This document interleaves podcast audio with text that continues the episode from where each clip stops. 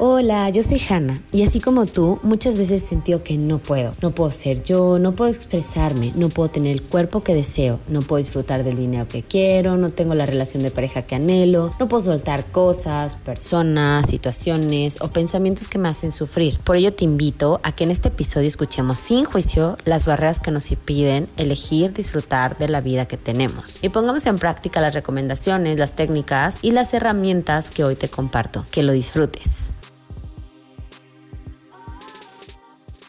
Hola, bienvenidos a un episodio más de Siento que no puedo.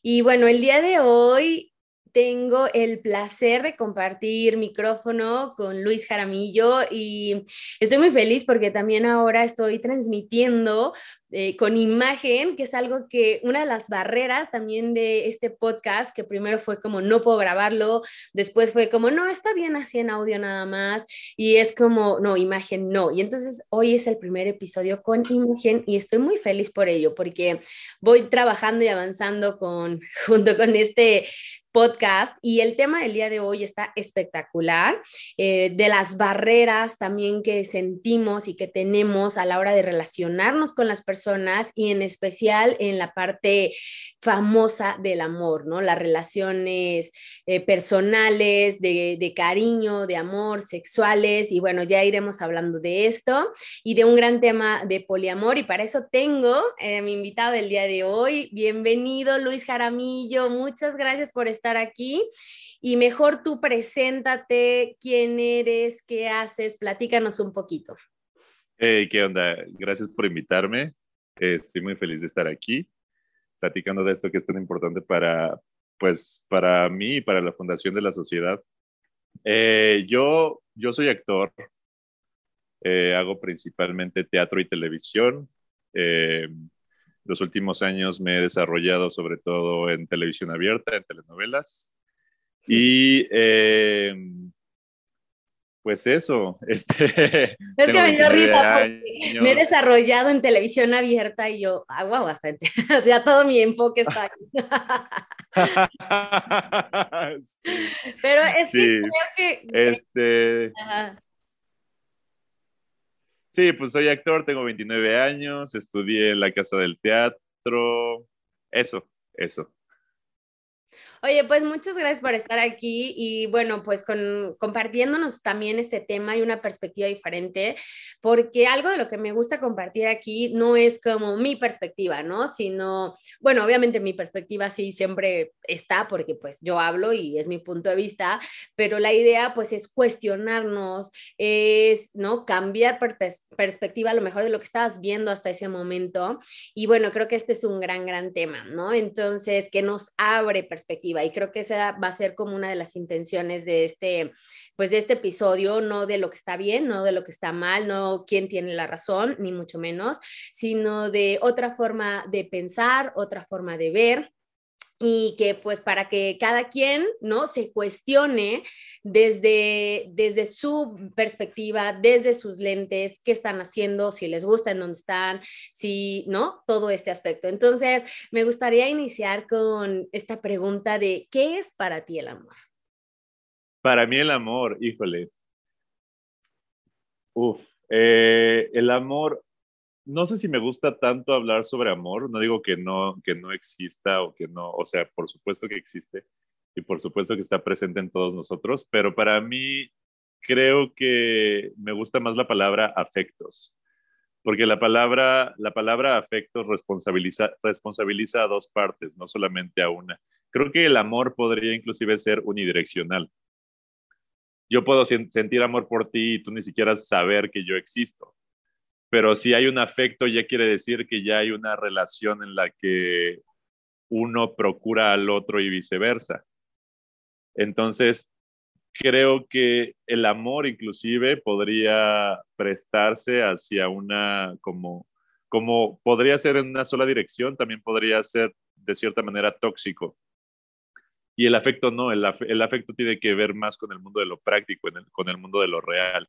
Y para mí el afecto es procurar a la otra persona sin intereses, pues sin intereses económicos, sin intereses, pues desinteresadamente, pues.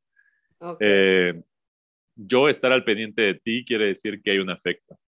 Si yo estoy al pendiente de ti porque tú me pagas por estar al pendiente de mí, no quiere decir que hay un afecto, quiere decir que hay intereses otros, profesionales o lo que sea. Pero que yo, que yo te esté preguntando genuinamente, oye, este, ¿cómo vas con aquello que me contaste que te estaba conflictuando? Este, ¿Cómo te fue en una audición? ¿Cómo te fue en una entrevista de trabajo?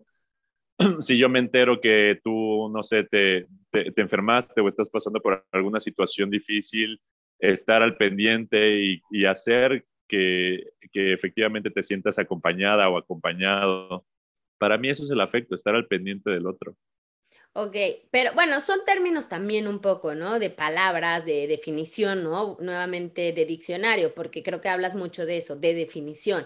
¿Qué tanto hemos definido el amor, el afecto, el intercambio? Pero al final, bueno, por lo que entiendo, es como esta parte de preocuparte por el otro, de estar, de que realmente sea original y genuino, ¿no? Que no haya como un beneficio detrás. Pero bueno, no sé tú cómo lo veas, pero al final todo es un intercambio, ¿no? Y bueno, sería cuestión de gustos, preferencias o incluso hasta de dónde nacimos y lo que se ve bien, ¿no? Pero pues al final todo es un intercambio, porque también es cierto que sí nos gusta recibir amor o bueno, este afecto de manera desinteresada o incluso darlo, también hay placer en darlo de manera desinteresada. Sin embargo, pues también de repente este, ¿no? Dar y recibir, pues se vuelve incluso muy, muy químico, ¿no? Muy natural. O sea, de repente tú estás dando, dando, dando. No, pues también, ¿no? Como que ese otro lado. O sea, tú pagas por algo, este, pues te gusta recibir el producto. O tú estás haciendo ejercicio y estás buscando a lo mejor algún objetivo. Entonces también como que si no hay un intercambio o un objetivo, pues también se pierde, siento que la claridad de ahí cuál sería la tuya. Yo creo que cuando hablamos de, relaciones amorosas o de relaciones afectivas, uno da sin esperar a cambio y en el momento en el que se desarrolla la relación, si te das cuenta de que no estás recibiendo nada a cambio, pues es momento de valorar si te, si te quedas o te vas. Creo que ese es, creo que ahí está el balance. Creo que una relación afectiva no te, no no es como un contrato para dar, sino es poner a dos, a dos partes o, más, en el caso del poliamor, ahí y que cada quien esté, esté, que cada quien dé lo que está dispuesto a dar, pero que eventualmente se valore y se diga, ok, ya llevo un mes en esta relación, seis meses en esta relación, cinco años en esta relación, estoy satisfecho con lo que estoy recibiendo, Quizá es muy, es muy común decir esto, que siempre hay uno que ame más y siempre hay uno que dé más, tanto en el afecto como en eh, lo económico, como en lo que sea. Si uno está dando desproporcionadamente más y el otro decide quedarse, o si uno está, si uno está del lado que está dando más y decide quedarse aunque no reciba nada a cambio, ¿está mal o, creo que más bien es como cada quien lo valora. O sea, creo que creo que justamente la diferencia entre los afectos y las relaciones económicas o las relaciones profesionales o las relaciones interesadas es decir, no, no estoy aquí por cuánto me des, cuando lo que sea que estemos construyendo me deje de, de satisfacer, pues entonces tomaré la decisión de irme o de quedarme. O sea, no, o sea, es que sí me confundo porque, por ejemplo, ¿no? O sea, todo es un intercambio al final. Incluso ahorita está sucediendo un intercambio y vemos incluso a, veces hasta de energía, ¿no? Y todo está como, está entrando oxígeno, está saliendo dióxido, ¿no? Entonces, como que todo lo veo yo como un intercambio y que sucede. Entiendo esta parte en donde a lo mejor no te gusta que sea de manera interesada o que sea, ¿sabes? Pero al final, pues bueno, son tal vez palabras, pero sí hay un interés, porque pues, ¿no? Te interesa la otra persona o te interesa incluso cómo te sientes tú con respecto a cuidar a otra persona, ¿no? O sea, al final sí ganamos algo. Entonces, creo que pues e, esa es la parte en donde cómo se maneja en el poliamor de que al final, bueno, pues todos, al, yo como lo ves, todos estamos ganando, porque tú lo decías como en un trabajo, ¿no? Pues al final es que estás mientras te compense y es que esa es la situación. Claro que son diferentes formas, pero pues te tienes que sentir que te está conviniendo y compensando, porque sinceramente si no, se vuelve pesado, tedioso y nos pasa, ¿no? En el trabajo incluso. Nada más dices, bueno, es porque me pagan muy bien o porque me queda cerca o encuentras algo, pero la verdad es que... Y más en el trabajo, o sea, y más en las relaciones, es como, bueno, y si entonces de qué te estás quejando, si no te gusta el trabajo, pues cámbiate. Ay, no, pero es que entonces no sé, no voy a ganar tanto. Ah, pues entonces no te quejes, ¿no?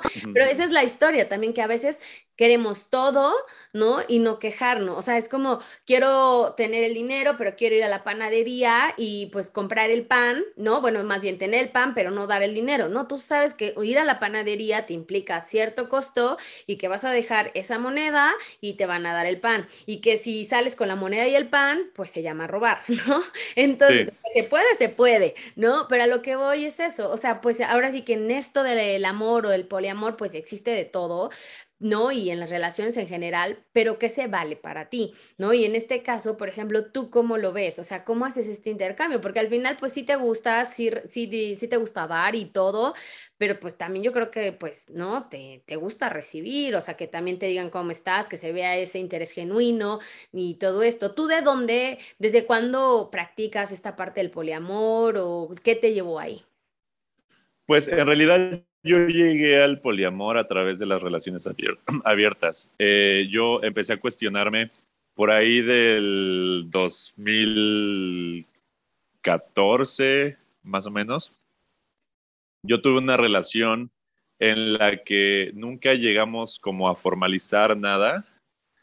Y yo desde antes, desde antes inclusive cuestionarme las relaciones abiertas eh, y las relaciones cerradas, nunca fui de buscar el amor. O sea, nunca era así de, ay, este, preséntame a alguien porque ya quiero tener pareja o este o irme a tomar un café con alguien esperando que quizás el amor de mi vida o este o no sé, desde la primera cita empezar como a hablar de, ay, sí, no, para mí una primera cita siempre es una plática y ya que podría resultar en lo que sea, podría resultar en una amistad, podría resultar en sexo, podría resultar en no volvernos a ver en la vida, podría resultar en, inclusive en una este, relación profesional que dé frutos eventualmente. Ni, ni, siquiera creo en el concepto de la primera cita. Creo que pensar en la primera cita y estas personas que traen el vestido de novia en la cajuela, eh, creo que eso es una receta perfecta para el autoengaño y para eventualmente como el autoconvencimiento de que quizá la persona que está enfrente de mí es, como diría María de todos los ángeles, ¿será este mi ser amado? No podemos ir por la vida preguntándonos eso, porque entonces vamos a estar creándonos eh, como ilusiones y espejismos. Entonces, partiendo de que yo no creía en las primeras, en las primeras citas y que nunca estaba buscando el amor.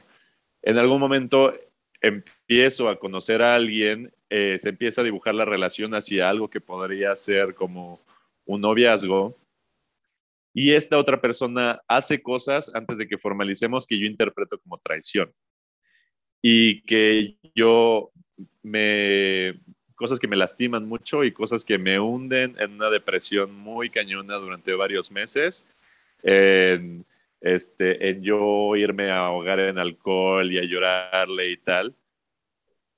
Esta persona, por cosas de la vida, cuando, cuando estalla la bomba y dejamos de, de, pues de vernos y de salir, eh, aunque es muy cercana a mi grupo, a mi círculo social, en ese momento se va temporalmente a vivir otro lado, lo cual me da chance de respirar y de empezar a ver la situación eh, como con otros ojos. Y cuando me empiezo a cuestionar objetivamente la relación y decir, a ver, ¿qué fue lo que pasó? ¿Qué fue lo que no funcionó? qué me corresponde a mí, qué le corresponde a la otra persona, qué nos corresponde a nivel de, qué nos correspondía a nivel de comunicación, me doy cuenta de que yo le estaba depositando a esa persona muchísimo más de lo que esa persona me había dicho, a ver, yo, yo lo cargo, no hay problema. Y que en ese sentido, la mayor parte del problema fue mío, porque yo estaba, pues, yo estaba asumiendo que esa persona se tenía que responsabilizar por cosas que no le, no le correspondían, que me correspondían a mí. Y en el momento en el que yo me entero que esta persona está sosteniendo relaciones eh, sexuales con, con una tercera persona, entonces yo lo interpreto como traición. Y después ya viéndolo objetivamente digo, ok, nunca hablamos de exclusividad, nunca hablamos de, de nada, ni siquiera hablábamos de exclusividad a futuro, nunca hablamos de nada que tuviera que ver con eso. Y ya como entrando por esa puerta me di cuenta de que lo que me perturbaba a mí de la idea de esa persona con la otra persona no era ni siquiera como imaginarlos besándose o imaginarlos eh, teniendo relaciones sexuales o viéndose o lo que sea, sino que lo que me perturbaba de toda la situación era que yo me había sentido engañado activamente, que había sentido que que probablemente cuando yo estaba con esa otra persona le llegaban mensajes al celular o llamadas y que decía cosas como, este, ay, este, voy a tomar esta llamada por allá y que la llamada era con esa otra persona o que le llegaba un mensaje y como que inclinaba el celular estratégicamente para que yo no pudiera ver de quién era el mensaje. Y ese tipo de cosas eran las que yo, las que a mí me lastimaron eventualmente cuando, cuando sentí que, que me habían engañado. Y fue cuando me lo pregunté, ¿qué pasa si no es necesario eso? O sea, ¿qué pasa si no es necesario ocultar estas, estas cosas para no lastimar a la otra persona? ¿Qué pasa si desde el principio acordamos, sabes que no me, no me afecta que tú tengas una relación física con alguien más cuando no estamos juntos porque pues tu cuerpo es tu cuerpo y lo que hagas con él que no en la parte del juego en la que yo no esté, pues ese es tu decisión. Y ahí fue cuando me lo empecé a preguntar. Wow, está súper interesante porque hablamos de dos cosas. Uno es de gustos y preferencias. Obviamente todos tenemos una historia en la vida y de repente como nos pasó, lo asimilamos, lo vivimos, lo resolvimos y entonces, o sea, en ese resolver dices, ah, pues yo soy de tal o me adapto a tal forma o lo que sea, ¿no? Pero creo que creo que es ahí un trabajo como pasos antes, que a lo mejor empezamos las relaciones y luego ya cuando te estás sanando, porque todos nos rompen el corazón, es que ta, ta, ta, se nos rompe el corazón, pues ya dices, ah, bueno, ¿cuál es lo mío? ¿No? Y, y creo que sí es un punto muy importante responsabilizarte, si no tiene que ver con la otra persona. Sin embargo, sí tenemos que tener de repente bien claro qué es lo que tú quieres, porque creo que a veces no es el caso, o sea, la verdad no lo sé, pero mucho de lo que yo he tenido este contacto, que a ver si nos puedes explicar qué es el, en sí el poliamor, porque podemos tener ideas de, al poliamor solamente es de relaciones eh, gays o no, no, no pueden ser heterosexuales, sí pueden ser heterosexuales, cuántos son, no sé qué, ta, ta, ta.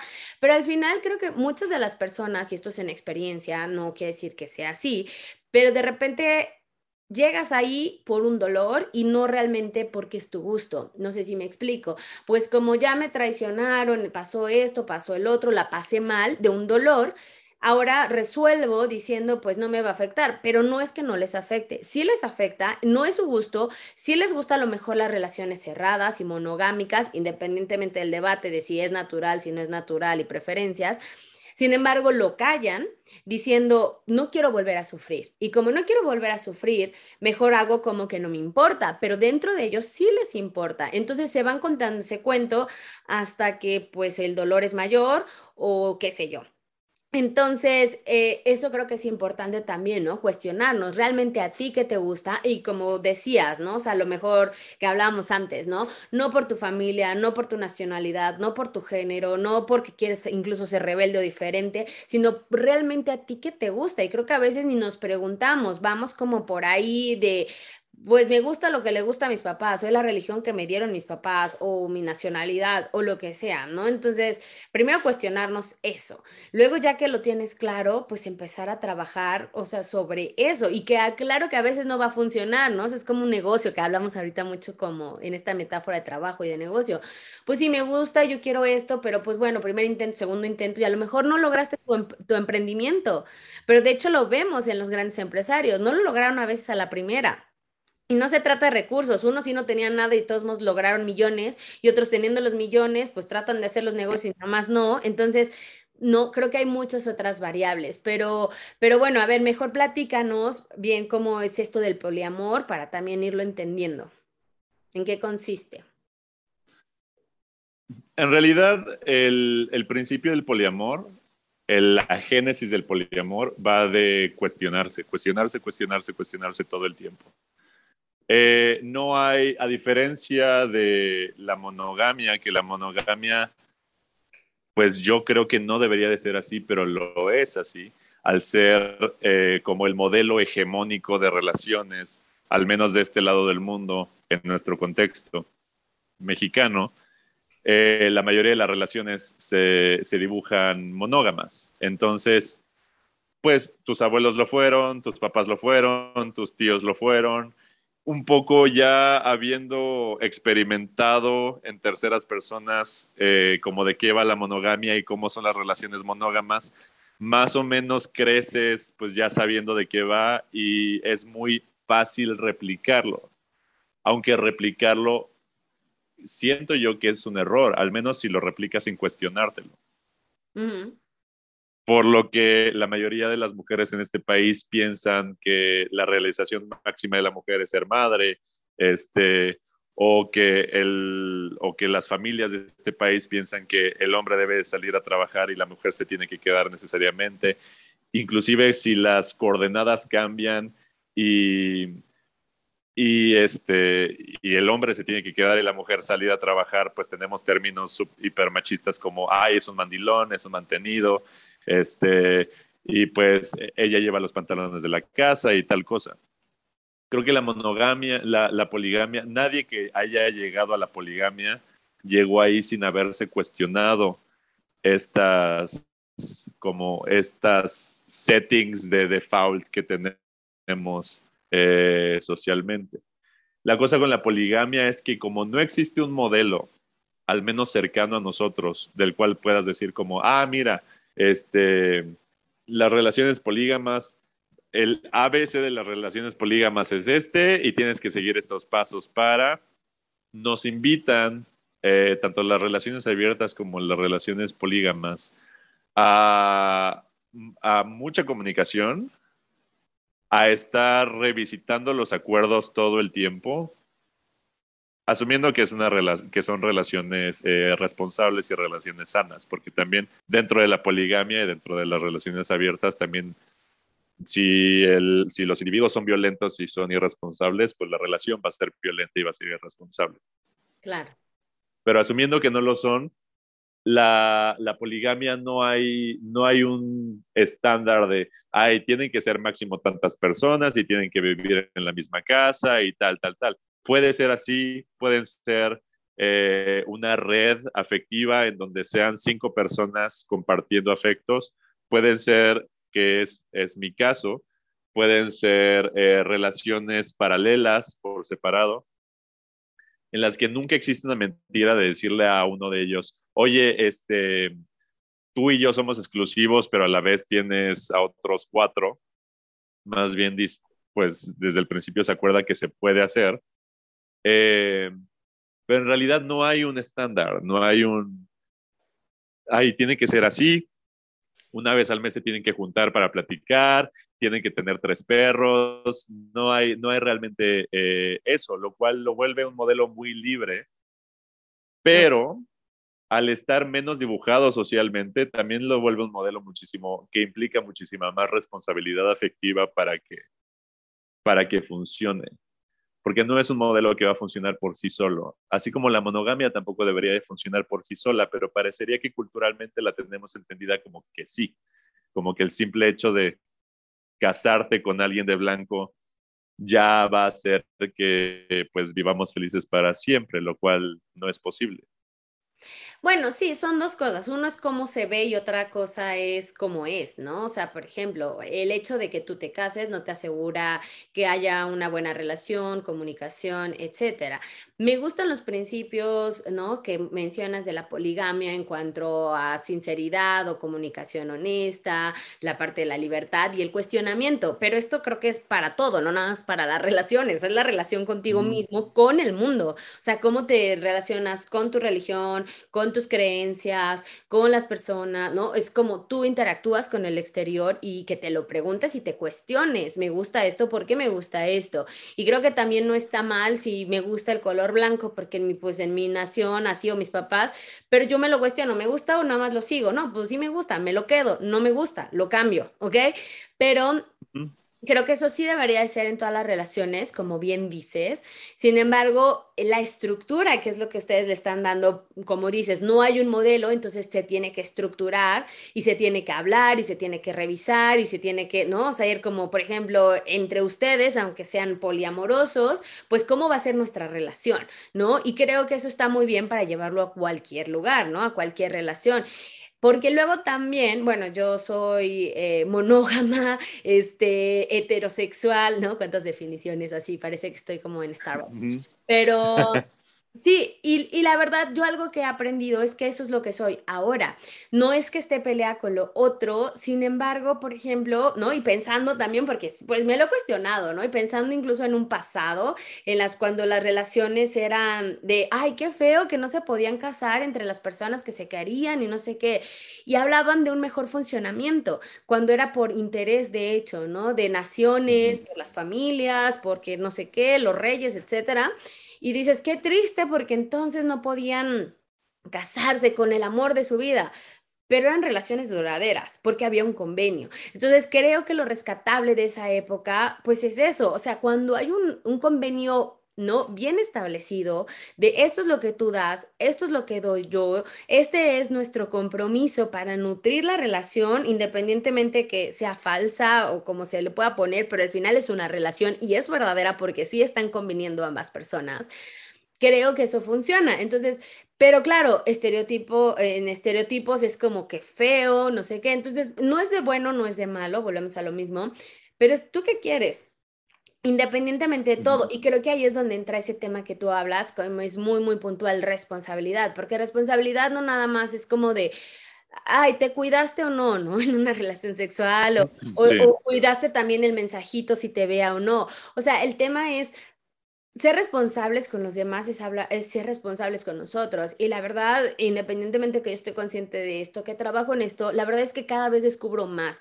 O sea, sabes, como, ah, no me había dado cuenta que aquí me faltaba más responsabilidad, ya sabes, o que me la estaba como diciendo con este fan de responsable, pero te escondes. Entonces, la verdad, creo que la responsabilidad y todo este trabajo también es como de vida, ¿no? O sea, como que no nada más se va a resolver en en, un, en una terapia, ¿no? Si bien, si bien nos va y queremos ir a terapia, o sea, no, es un proceso de vida que creo que siempre puede ir a, a más y a mejor de darte cuenta, porque al final creo que hablando de relaciones, la relación primordial es contigo mismo, ¿no? E incluso pasa, no sé si te pase a ti, pero a mí me pasa constantemente entre hormonas y entre que de verdad soy una persona cambiante, o sea, y por los procesos de vida y todo me pasa incluso con la comida, o sea, amante del chocolate, no sé cuántos años, y de repente de un día a otro es como, no me gusta el chocolate, ¿sabes? Es más, yo decía, no puedo confiar en alguien mm. que no le guste el chocolate. Acto seguido es como, no quiero chocolate, no me está gustando el chocolate, no me entra el chocolate.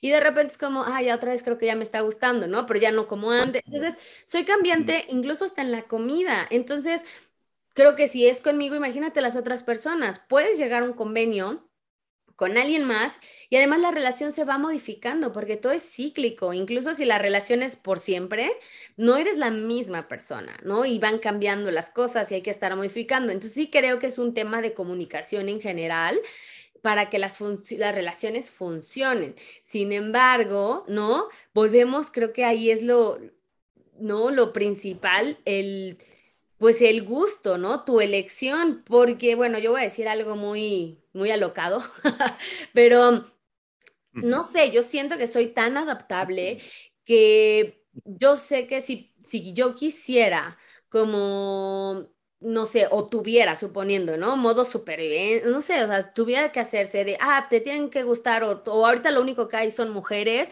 aunque yo sea heterosexual, sé que puedo relacionarme, ¿sabes? Pero soy tan adaptable, pero sin embargo tenemos esta capacidad de discernimiento y de elección. Entonces, que realmente las elecciones sean conscientes de que puedo, pues yo sé que puedo muchas cosas, como puedo dedicarme a esto, como puedo dedicarme a recoger basura, como puedo dedicar a, me puedo dedicar a muchas cosas, incluso a lo que no he estudiado, porque creo que el ser humano tiene esa capacidad. Sin embargo, la elección y el regalo de la elección creo que es un pues eso, un regalo maravilloso, ¿no? Entonces, ¿cómo podrías, ¿no? Realmente pues ayudarnos a cuestionar cuáles son nuestros gustos o de dónde partir y no irnos nada más como pues esto es lo que me llevó y literal me llevaron a un grupo heterosexual o me llevaron a un grupo este homosexual o eh, poliamoroso o no monogámico y pues ya es lo que hay, sino cómo cuestionarnos un poquito más de qué es lo que nos gusta, porque a lo mejor puede parecer una pregunta muy absurda, pero creo que a veces ni siquiera, o sea, ni siquiera sabemos qué es lo que nos gusta. ¿no? Y, y muchas veces te dicen hasta de broma, ay, pues es que claro, no te gusta porque no conoces nada más. ¿Tú crees que necesitas probar algo más realmente para saber si te gusta y descartar? O realmente, o sea, ¿cómo te das cuenta de lo que te gusta? ¿Tú qué nos podrías como compartir ahí? Creo que ahí lo importante es, la puerta va a ser eh, cuestionarnos lo que estamos dando por hecho. O sea, como identificar las cosas que estamos dando por hecho y que probablemente hemos dado por hecho durante toda nuestra vida o inclusive como en nuestra memoria colectiva de generaciones atrás. Y decir, ok, yo veo súper natural eh, la monogamia, veo súper natural eh, luchar por una relación, pase lo que pase. O sea, es, esto que decías, que antes las relaciones duraban más y entonces asumimos que una larga duración o hasta que la muerte nos separe es, ideal o es, este, es una virtud, cuando no siempre, cuando hay parejas que hasta la muerte nos separe, pero que son profundamente infelices el resto, eh, la mayor parte de sus vidas, eh, que no, es, no son todos los casos, pero sí es un porcentaje muy alto de gente que defiende la relación a, a costa de su propia felicidad o a costa, a costa de sus propias eh, como búsquedas personales. Eh, yo nos invitaría a cuestionarnos a nosotros mismos en una situación de celos, cuando suceda, porque va a suceder, porque por muy pocos celosos que seamos, suceden.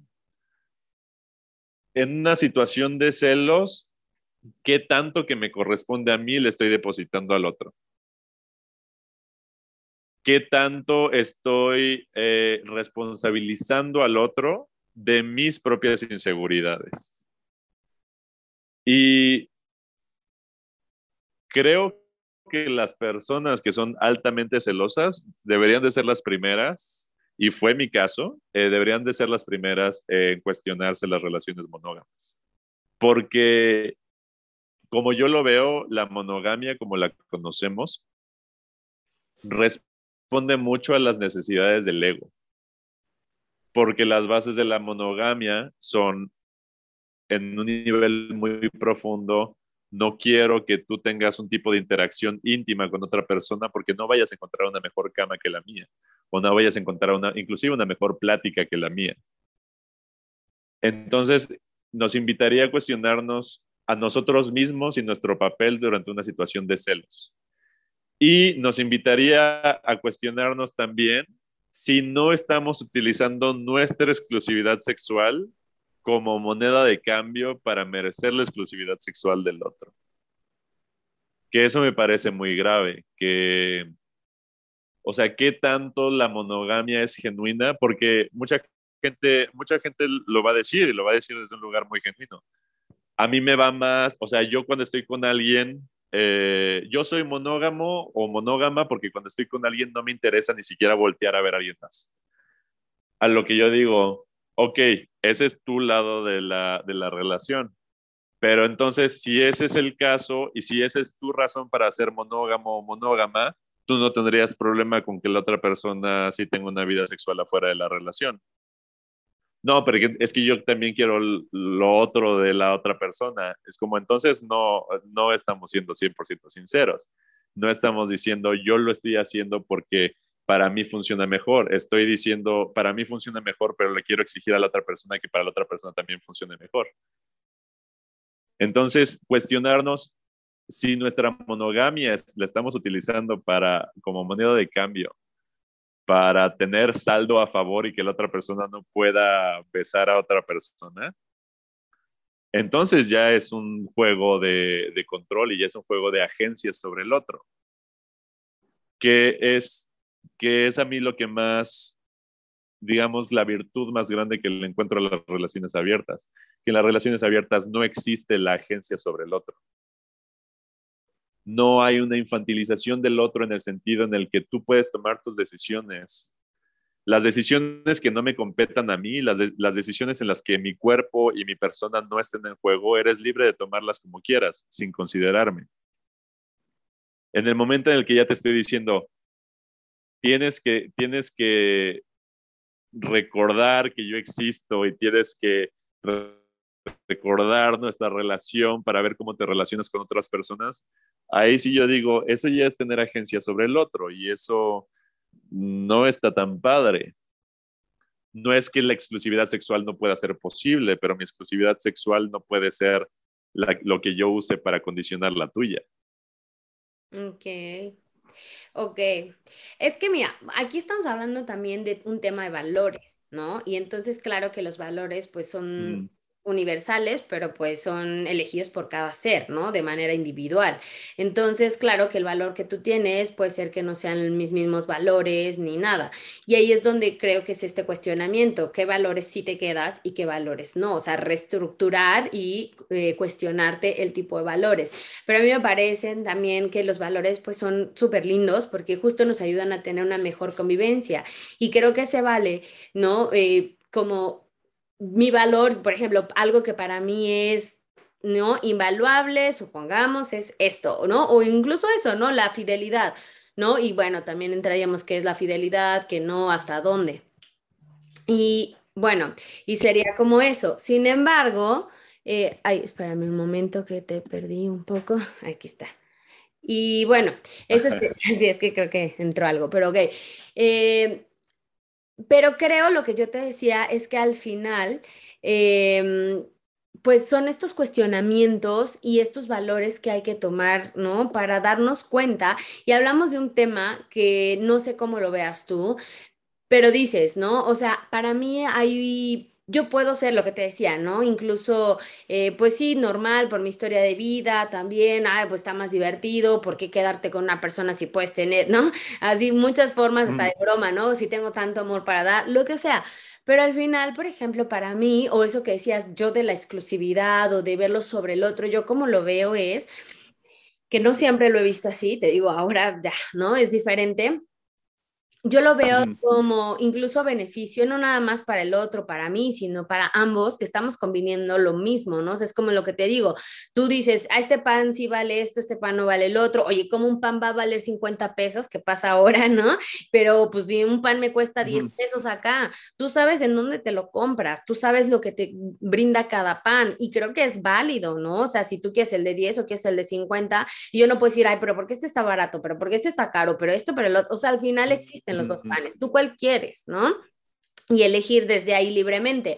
Pero creo ese es el acuerdo. O sea, si tú vas y tú sabes que en esa panadería el pan cuesta 50 pesos porque mapas masa, eh, masa madre o lo que sea, o a ti te conviene, o tú no puedes comer otro pan que no sea lo que sea, pues es el precio a, dar. Y creo que a veces esa es la parte del compromiso, como que yo como veo la, eh, bueno, sí, la parte de heterosexual, no es que yo tenga sobre el otro o que el otro tenga sobre mí, porque incluso si lo tiene, la verdad es que es una ilusión. Nadie tiene control sobre absolutamente nada, aunque en la ilusión lo tengamos y lo vimos en pandemia. Nadie tiene control sobre absolutamente nada, ni nadie. Entonces, bueno, tú puedes creer o, también puedes ceder ese poder, lo que sea, pero al final no, no sucede así.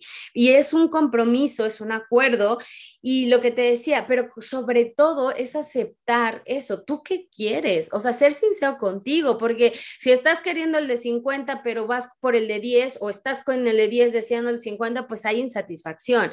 Y ahí es donde creo que es esta ilusión falsa de la libertad, porque la idea es que sí somos, o sea, sí somos libres, pero creo que al final lo que no somos libres y a veces lo proyectamos, como tú bien dices, ¿no?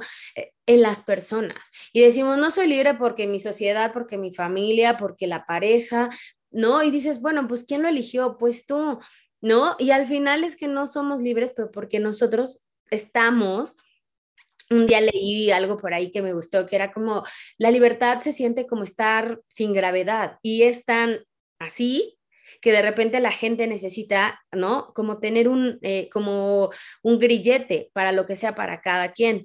Pero entonces lo mismo, es el pago que corresponde a la libertad o el pago que corresponde sentirte como un poco más fijo. Y creo que se vale de todo. Y es lo que te digo, o sea, a mí me costó trabajo, pero por ejemplo, más que yo siento, ¿no?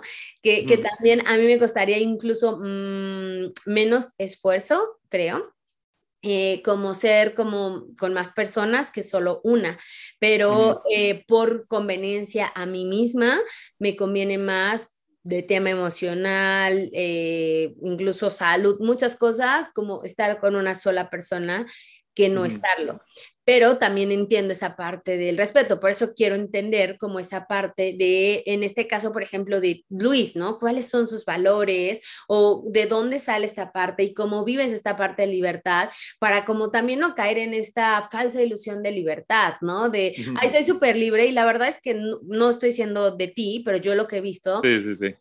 es como ¿Libre de dónde? O sea, justo, no es que soy súper libre sexual, bueno, no están para saberlo, pero muchos ya lo saben, de que estuve como una secta, que ahora la veo secta, pero en ese entonces no, pues no era así, ¿no? Pues llamémoslo el grupo coercitivo, cualquier grupo, pues al final es eso, ¿no? Tú vas a un grupo y te dicen, justo, esto es así, y a lo mejor pues unas cosas las compartes, otras no, pero con el paso del tiempo, pues te vas como mimetizando, se te va haciendo familiar esa historia, etcétera.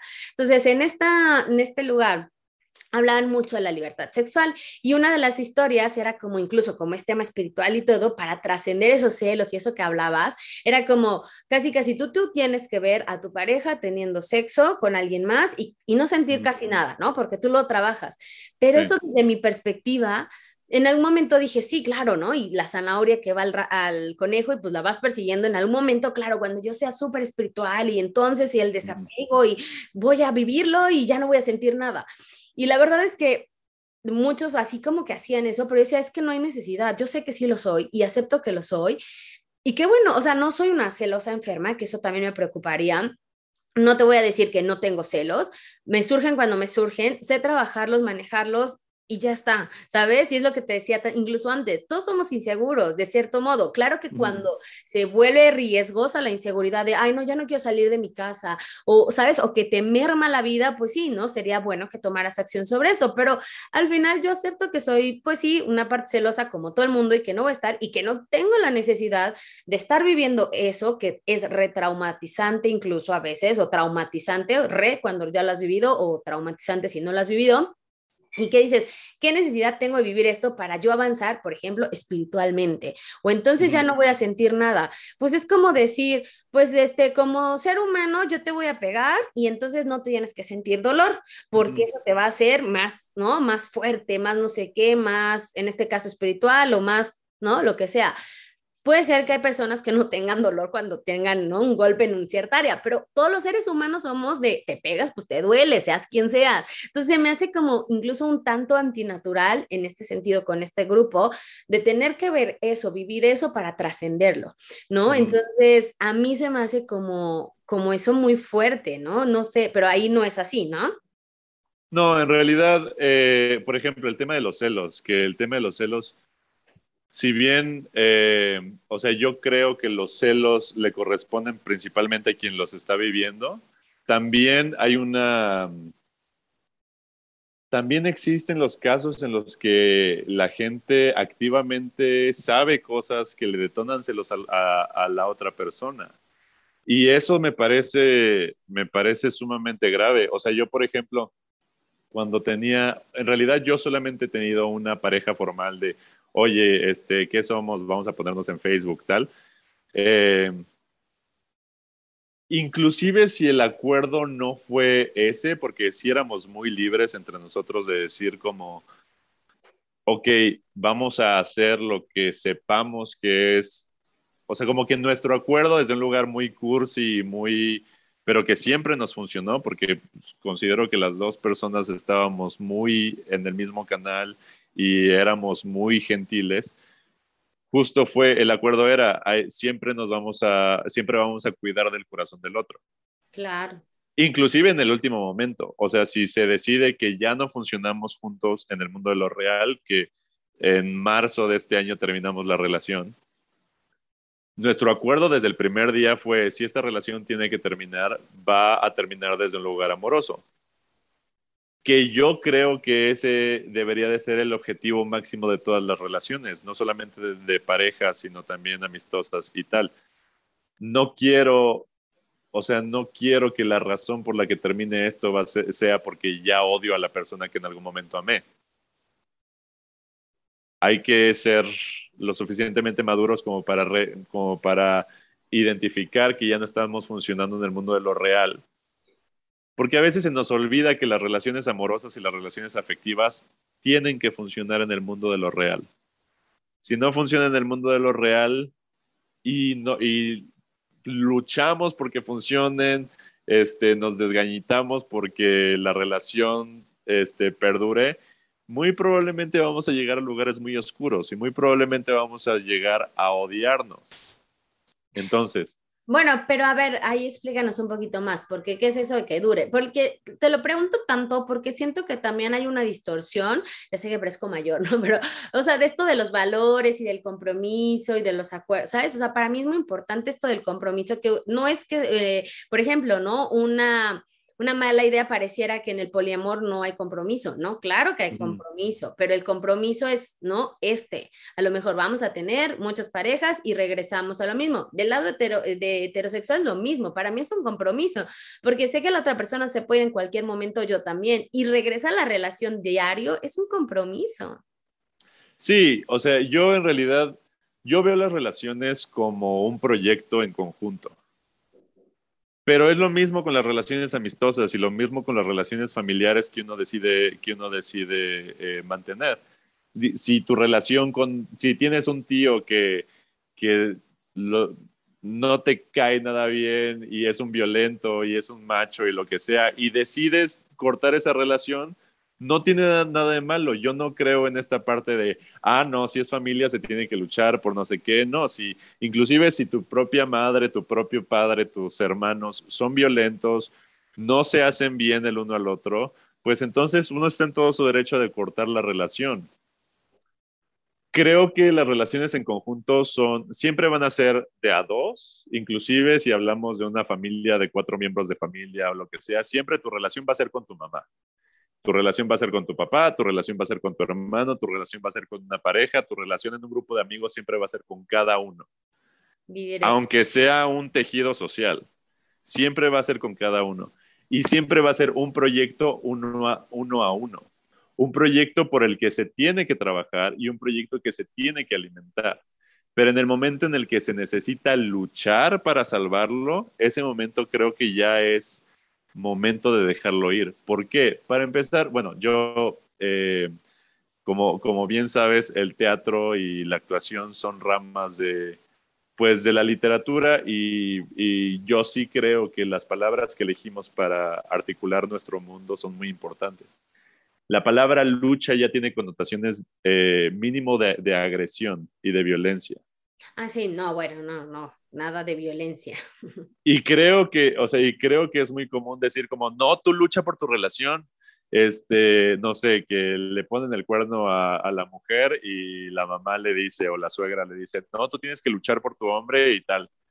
No, en el momento en el que, ok, la relación y el compromiso es algo por lo que se trabaja y es algo que se alimenta día con día y es algo que se procura. Pero en el momento en el que ya tienes que luchar por algo, yo digo, mm, si tú me pides que luche por ti, yo no lo voy a hacer y no por, no por apatía, no por flojera, no por nada, porque si yo tengo que luchar por ti, eso, eso quiere decir que yo tengo que poner más de mí para que, para que esto funcione. Quiero decir que, quiere decir que ya no estamos trabajando en conjunto. Sí, claro. Ah, eh, me encanta que expliques esto de las palabras, porque claro, está de, ah, o sea, yo por hablar de modo común, ¿no? Y se escucha luchar, pero a lo mejor yo lo que hago referencia es a esforzarte por, ¿no? A veces he perdido el esforzarte por o en que cualquier cosa, ay, pues ya no me gusta, tal. No, ¿sabes? O sea, porque no todo el mundo se tiene que adaptar a ti, ¿no? O sea, es como que pues también existe otra cosa y ahí es donde hablamos también de la libertad que mencionaste, porque creo que también se ha distorsionado un poco de, ah, pues como soy libre puedo decir lo que sea, ¿no? Y entonces ya te vetan o no sé qué, ay, no es que no me pueden callar, es que sí o no. Y creo que lo, esto es milenario, ¿no? O sea, mi libertad, sí, claro que soy libre, pero siempre y cuando y soy libre hasta donde empieza la libertad del otro. Entonces, también hay que pensar en el otro, no nada más como, porque no vivimos en un mundo solos, ¿no? O sea, somos seres sociales, incluso si eres muy introvertido o lo que sea. Entonces, creo que ahí son temas de, te digo, como de cuestionar de también qué valores quieres, ¿no? ¿Cuál es el tema de compromiso para ti? ¿Cuál es la aceptación? ¿No? ¿Qué es para ti la libertad? Y sobre todo, creo que esa parte de responsabilidad, ¿qué estoy dispuesto a dar? Porque también queremos como que todo eso suceda y caiga del cielo, ¿no?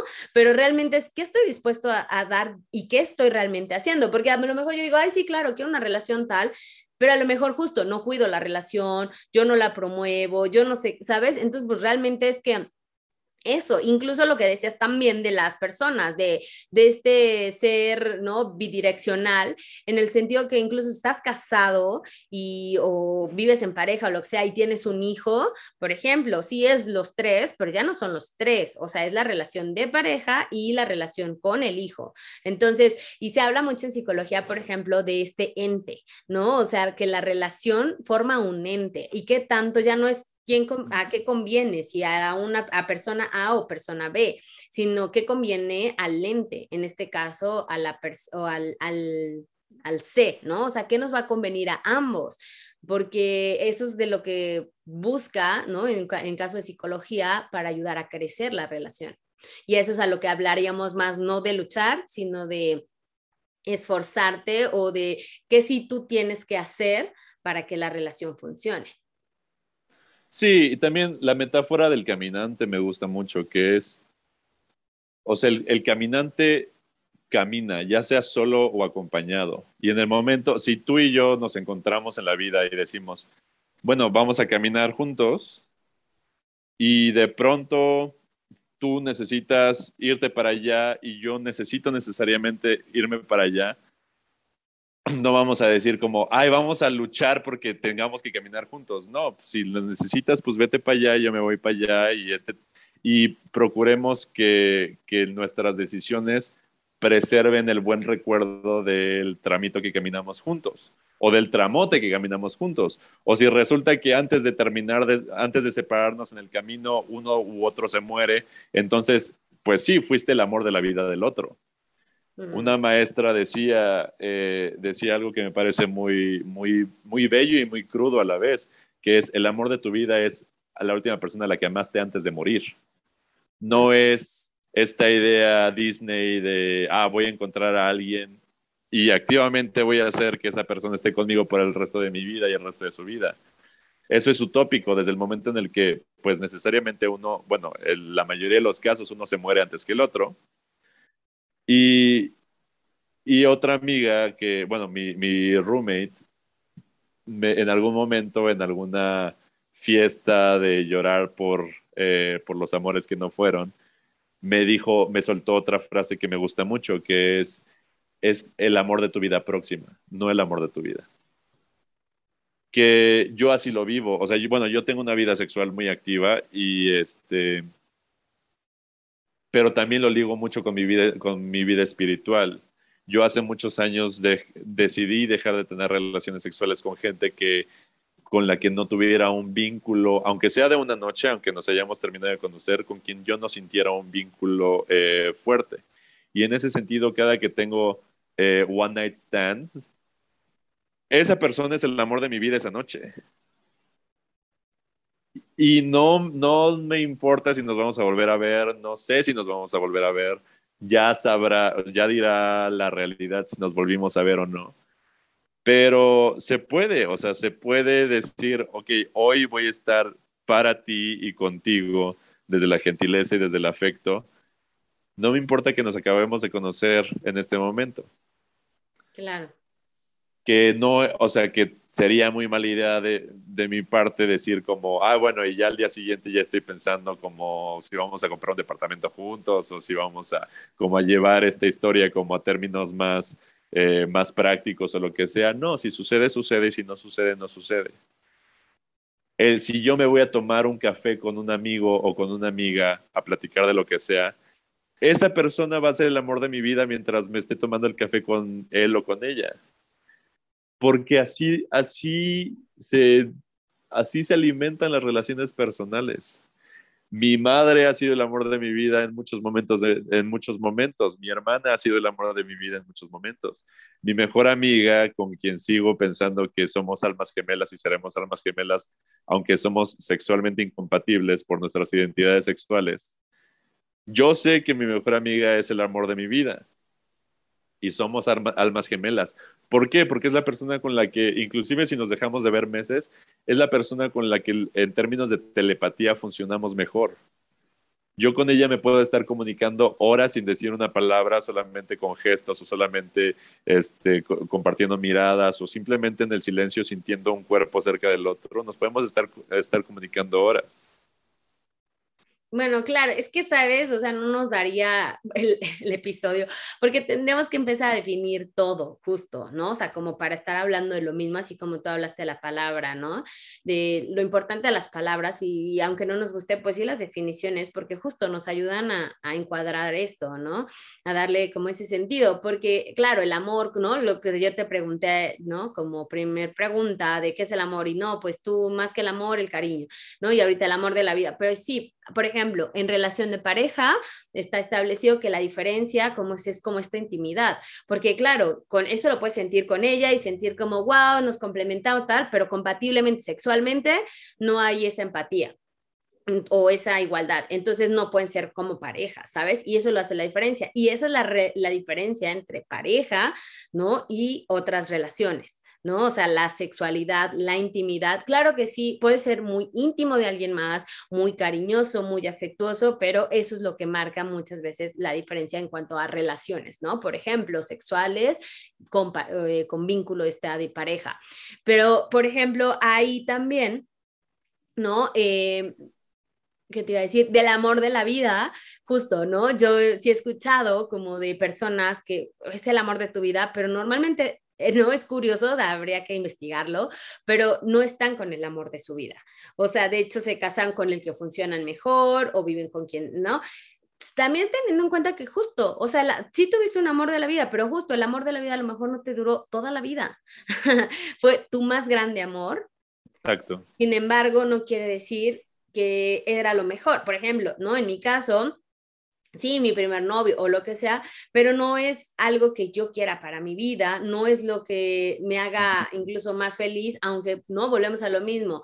Ay, pues a lo mejor enloquecía o había esta parte sexual o había esta parte que nadie más te da, pero no es lo que quieres, a lo mejor para diario, ¿no? Que parte mucho de ahí las infidelidades, estas cosas donde dices, no, con esta persona, que también no puedes tener todo en una persona, esta persona me encanta cómo me escucha, pero esta persona me encanta cómo cocina, pero esta persona, ¿no? Y entonces, claro, quieres tener, ¿no? A, a siete personas en una sola, no se puede, no, no hay modo. Entonces, claro, pues es una decisión, una compensación y con quién te quedas, ¿no? Y entonces ahí es donde creo que resalta mucho y me quedo mucho con esta idea de pues al final es una decisión. ¿Y qué decides tú?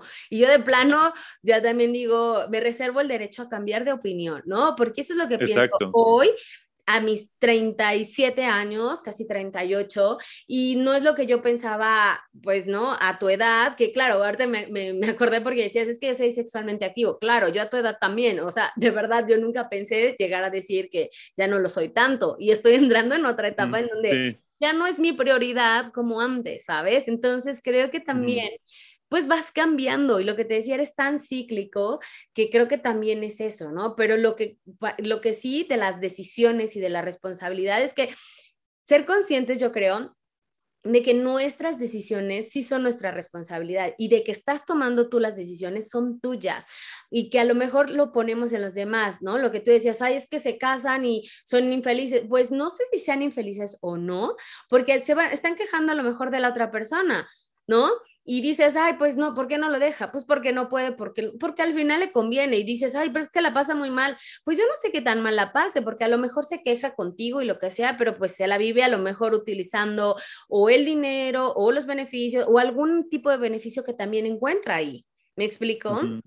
Y sé que también, bueno, también hay otras cuestiones ya cuando pasan otro grado que no nos vamos a meter ahí porque es otro, otro larguísimo de violencia, pero dices, ¿cómo incluso teniendo violencia no puedes dejarlo, no?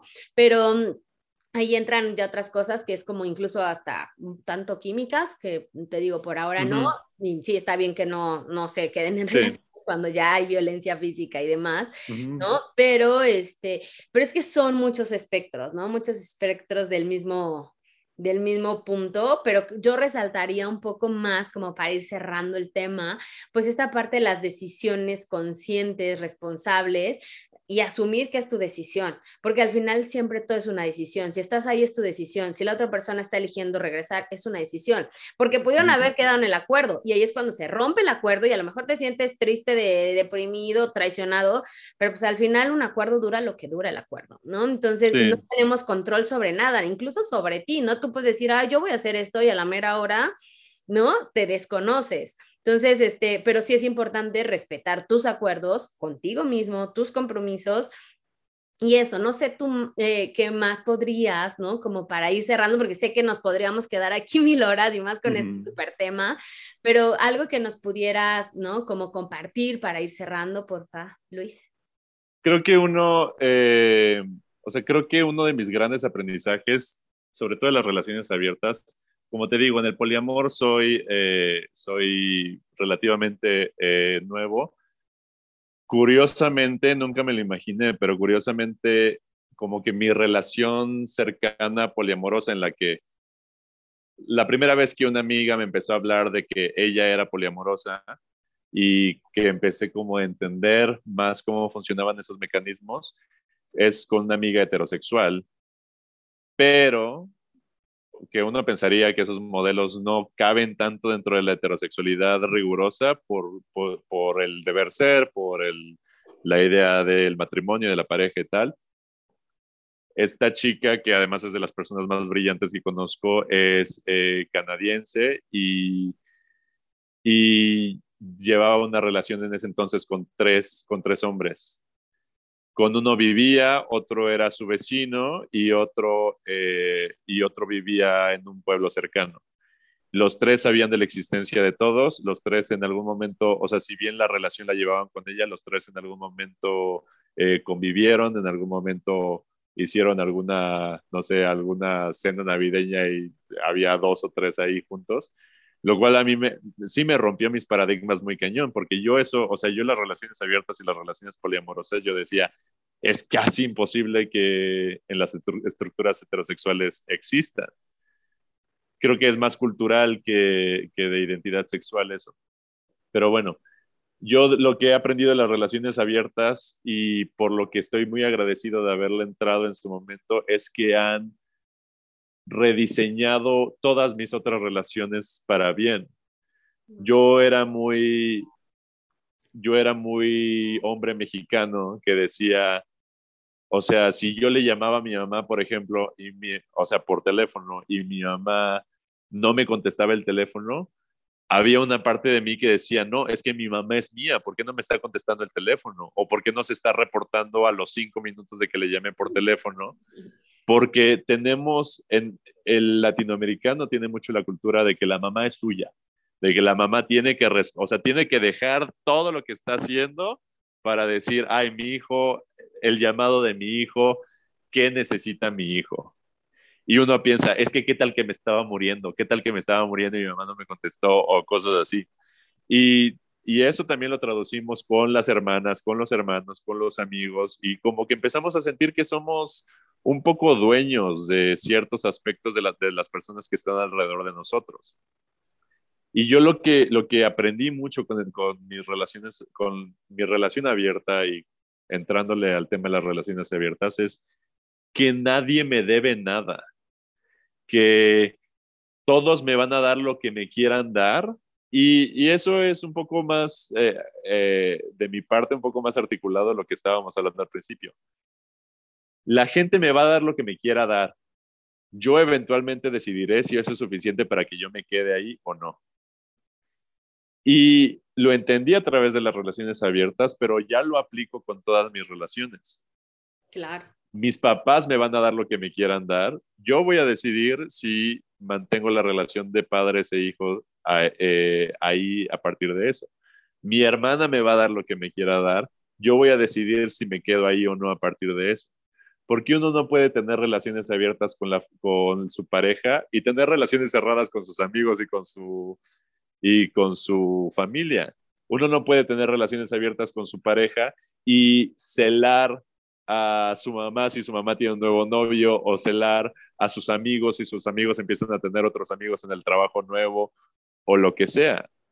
A partir de las relaciones abiertas yo me di cuenta de que estaba haciendo muchas cosas mal en mis otras relaciones y empecé a hacer algo para, para, para cambiarlo.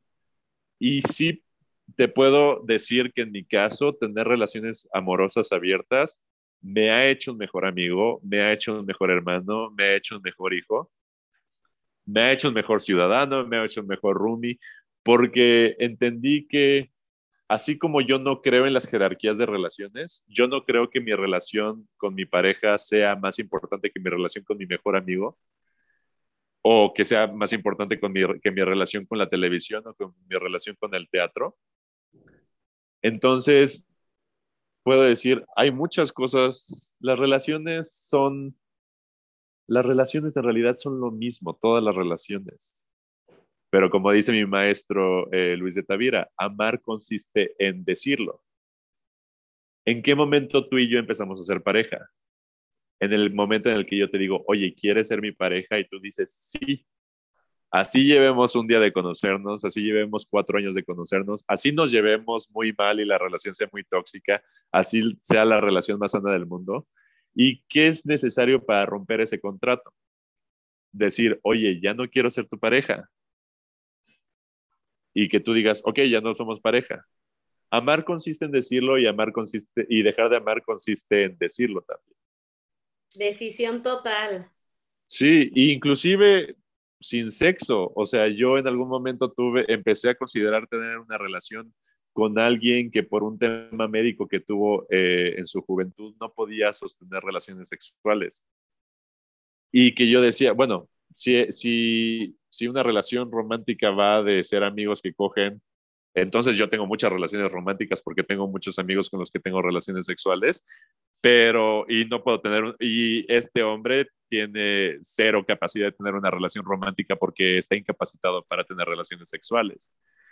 Cuestionarnos todo, cuestionarnos realmente el sexo es un eje fundamental para las relaciones o solamente es algo que forma parte de. Para mí, el eje fundamental de, de las relaciones es la comunicación.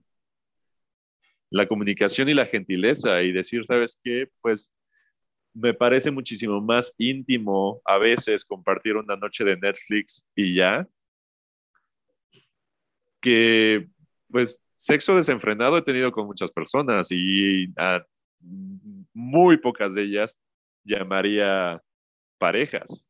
Claro, intimidad sobre todo, ¿no? O sea, pero es que volvemos a lo mismo, lo que es para ti no quiere decir que o sea para los demás, o sí, a lo mejor tú eres alguien muy sexual, pero justo si sucede algo, pues no por eso vas a romper la relación, o sí, ¿sabes? Es que eso creo que es bien individual y es lo que somos dentro, lo proyectamos fuera, ¿no? Y como decías, pues para dar amor también y recibir amor, yo creo que parte también de quién eres tú, ¿no? De qué tanto te estás dando, qué tanto te estás amando, qué tan, porque cuando decías es que, bueno, a ver si me conviene, ¿no? O sea, lo que el otro da, pero muchas veces, claro que estás ahí o no estás ahí o aceptas cosas que no te gustan, pero precisamente por lo mismo, porque, ¿no? Me dicen, ay, pues es que esto eh, no sé, o se comportó de tal forma o no sé qué, o quieres cambiar a la otra persona y ahí es donde lo que decías, ¿no? Quieres cambiar a la otra persona, pero nunca lo vas a cambiar. Y la historia es que tú estás dispuesto a dar y que estás dispuesto a recibir, porque si no lo está dando y tú sigues ahí, no me habla mal de la otra persona, ¿sabes? O sea, es como, es de ti. Esa es una. Y la otra que tengo ahí como tiempo ahí queriendo decirla, ¿no? Y cada vez que quiero decirla se me olvida. Pero no puede ser, está cañón. Te digo, estás hablando y yo, ay, le voy a decir. Y en eso llega y se me va. Ay, no, qué horror. Nada, es cierto. Pero se me fue. ¿Otra vez se te fue? Estaba tratando de hacer memoria, pero Sí, porque, o sea, decía de las decisiones, de la libertad, en todo esto, pero es que había un tema que dije, es que este se lo tengo que decir, se me olvidó. Todas las decisiones son válidas, pero tenemos que, tenemos que estar muy, muy, como, tenemos que ser muy rigurosos con nosotros mismos de descubrir por qué les estamos tomando y creo que es lo que no. A ver, dilo, dilo antes de que se te olvide. Justo, ¿qué es la diferencia? Una o sea, ¿sabes por qué? Pues a eso también me dedico y por eso yo creo que mi interés y mi perspectiva porque una cosa que es lo que te digo, no es callar el ser humano mucho en esta parte de la espiritualidad, de sentir las emociones y, y, demás. Una cosa es sentir y otra cosa es actuar, ¿sabes? Y ahí es donde hay que autorregularse, porque yo creo que celosos somos todos, inseguros somos todos. Y quien me diga que no, incluso hasta más peligroso lo hace, ¿no? O sea, es como, es que no, no sé qué tanto. No, es que ya lo trabajé mucho, o lo negaste mucho tal vez, ¿no? O sea, al menos que sí haya sido un trabajo muy fuerte, ¿no? Estilo así, no sé, alguien que se dedica a eso, ¿no? Ahí pienso a la Lama y siguen siendo seres humanos, ¿no? Al final. Entonces, mm, o sea, una cosa es que lo seas y otra cosa es que actúes en ello, que tomes tus decisiones basado en ello. Vas a ser celoso, vas a ser inseguro, vas a hacer muchas cosas, pero no por eso vas a reclamar, no por eso, ¿sabes? O sea, no te contesta tu mamá, se vale sentirte, ¿sabes? Descuidado, desprotegido, pero otra cosa es que vayas y le reclames, ¿sabes? O que por que no me contestaste, pues ahora no te voy a no sé qué y lo que quedamos ya lo rompí, ya no voy a comer contigo, ¿sabes? O sea, eso es otra cosa. Entonces, ya es otro tema que sí recomiendo ir a terapia, ¿no? Porque nos pasa, de hecho, a todos. La historia es me, sentí mal, me sentí triste, es más, me sentí enojado porque no me contestó, se vale, pero la historia es que pues te lo sientes y sentirlo te dura dos respiraciones, punto. Y la otra cosa es que tomes todas las acciones. La historia es cuando no lo tenemos trabajado y lo que decías, tomas las decisiones desde ahí, desde tu dolor, desde el sufrimiento, desde las heridas de la infancia, como le quieras ver, porque incluso aunque tengan la mejor vida, los mejores papás, lo mejor todo, todos tenemos como estas, llamémosle heridas o estos lugares no resueltos. ¿Y por qué? Porque simplemente son condiciones humanas. Entonces, creo que más que enfocarnos en el, no voy a sentir celos, no voy a ser inseguro, no, cuando venga, lo sentimos, pero no tomar acciones sobre eso y que eso no sea lo que te mueva o en este caso a tomar una decisión de sexualidad. Entonces me encanta esta parte de cuestionate, ¿no? De, yo, yo me voy mucho con esta idea de cuestionarte y que la gente se cuestione y que justo no porque dijo alguien, Luis dijo esto o Hanna dijo esto, no, sino yo que es para mí. Yo me voy a cuestionar para mí qué es lo que a mí me funciona, qué estoy dispuesto a dar, qué no estoy dispuesto a dar y cuál es el compromiso con el otro, pero el compromiso conmigo. Si yo me amo tanto, yo lo que único que voy a buscar es alguien que también se ame. Sí, y desde el lugar más objetivo que podamos. Ah, es que me gusta esta frase, de Marta Baile que dice, uno está con la pareja para la que le alcanza. O sea, y no nada más es de de dinero. O sea, pues sí, claro, si en una etapa tú no te amabas y eras insoportable, pues muchos de esas, o sea, vas a buscar una pareja con ciertas deficiencias también y así, uno va avanzando, se va amando, se va aceptando y, y vas también coincidiendo con, no unas parejas, personas de lo mismo.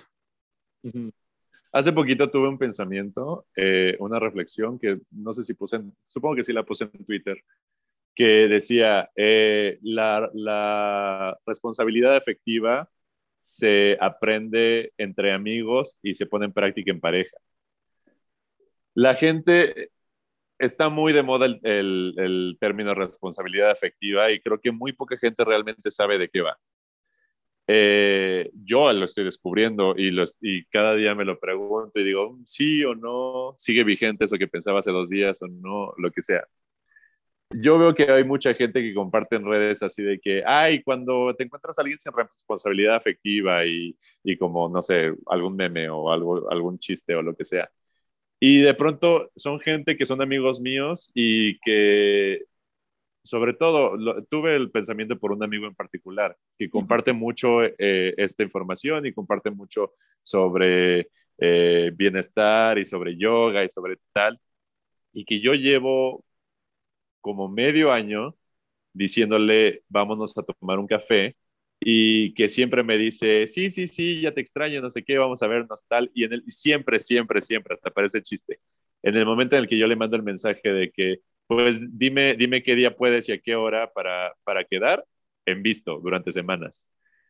Y que yo digo, o sea, entonces siento que tú crees que el tema de responsabilidad afectiva ah, es aplicable exclusivamente en pareja, porque si tú le haces eso a tu pareja o le haces eso a alguien con quien te estás eh, conociendo para, pues, para ver si se vuelven una pareja o algo así, pues te va a mandar a volar y con justa razón. ¿Por qué sientes que tienes la que tienes licencia de hacer ese tipo de cosas o de ser afectivamente irresponsable con tus amigos y no con tu pareja? Y luego andas en redes sociales quejándote de que las personas que te interesan, que te interesan amorosamente no son eh, responsablemente afectivas, digo, afectivamente responsables. Es como, ok, no podemos, es como decir, ok, no, eh, no voy a poner atención en clase en la universidad y luego voy a salir y voy a asumir que ya lo sé todo o, o lo que sea, o decir, ay, me urge, me encantaría aprender a cantar, pero no tomas clases, entonces piensas que un día te vas a despertar y mágicamente ya vas a saber cantar. No, eh, si vamos a exigir a responsabilidad afectiva, eh, que nos llegue un príncipe azul con responsabilidad afectiva, pero nosotros mismos no somos capaces de como de reproducir esa responsabilidad afectiva en nuestros círculos amistosos, entonces creo que no la merecemos, porque merecemos lo que damos. Entonces, creo que va va de eso, entender que las relaciones no son jerárquicas. Tenemos, si una relación de amistad, no, no un amigo de borrachera, los, los amigos de borrachera hay millones, pero si nuestros amigos realmente cercanos, nuestros amigos al menos a los que presumimos querer mucho, porque parece que, que, ya estamos prostituyendo el amor o prostituyendo los afectos y ya le decimos a todo el mundo, ay, lo mucho que te quiero, ay, lo mucho que tal y tal, pero cuando llega la hora de los golpes, entonces ahí sí nos desaparecemos y ahí sí ya no nos acordamos de la otra persona.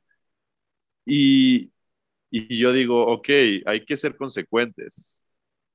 Si yo estoy exigiendo responsabilidad afectiva en mis relaciones de pareja, entonces con todas las de la ley, yo estoy siendo afectivamente responsable con mi familia a la que, a la que le tengo afecto, con mis amigos cercanos porque si no, ¿de qué va? Solamente mi pareja me debe respeto, solamente mi pareja me debe, eh, me debe atención. Pues sí, pero es un tema bien complicado porque pues, las personas pueden o no hacerlo, incluso posteándolo o lo que sea. Sin embargo, pues pueden decir algo y actuar de otra forma. Entonces, la verdad es que ahí más bien eh, comulgo con la idea que dijiste hace rato de, porque yo no quiero a las personas por el título o porque es mi abuelo. Entonces, no, la verdad es que cuando falleció mi abuelo no tuve una gran emoción de pérdida como a lo mejor con una mascota o con alguien que a lo mejor no era un lo cercano. De la misma forma, no se pueden controlar esas emociones, que es lo que te decía, ¿no? Y de esa misma forma, más bien eso, o sea, pues si me está diciendo algo y está haciendo otra cosa, pues sí, a lo mejor no es congruente con lo que dice, con lo que hace, pero pues a mí no me interesa. Y eso es creo que una, una parte de compromiso con nosotros mismos, que de repente dices, no, pero es que sí me habló, no, pero es que me dice que sí me quiere. Pues te puede decir lo que sea, pero a ti a lo mejor no te está quedando. Y yo la verdad es que a veces es bien difícil romper relación con eso. ¿Por qué? Porque duele, porque piensas que es acerca de ti, porque piensas que es, ay, yo que hice mal o que no soy suficientemente bueno, o yo, no, no tiene que ver contigo, no todo es acerca de ti, ¿no? No todo es acerca de nosotros. Y es simplemente, pues si esa persona literal es un imbécil, pues es un imbécil. Yo no quiero estar con un imbécil, ¿sabes? Entonces lo que te digo, cuestionate más bien tú, ¿no? O sea, siempre cuestionarnos a nosotros, pero ahí, bueno, ya nos metemos en otros temas de apego, lo que sea, como se le quiera nombrar, y es bien difícil separarse, ¿no? Ah, es que, ¿qué van a decir? Que soy una mala hija. Ah, es que van a decir que no sé qué, ay, no, es que no me conviene porque ese es el que el, liderea el grupo de la actuación, entonces no sé qué, pues que te va, ¿no? Es qué pago estás dispuesto a dar. Y si no, pues asume que es el pago, no es que no me conviene porque no sé qué, porque a lo mejor el jefe, porque, bueno, entonces asúmelo como es, ¿no? Y eso es creo que bien complicado. Y ahí es donde a veces hasta vemos estas personas que se quejan de es que mi marido es infiel, pero no sé qué. Pues sí, mamacita, pero estás ganando algo. O si no estás ganando algo, entonces hay algo que sí crees que te está beneficiando de alguna forma, por lo cual no puedes, ¿no? Y ahí es donde entran pues nuestros trabajos personales, nuestra terapia y todo. Pero creo que, bueno, es una buena perspectiva para abrir, ¿no?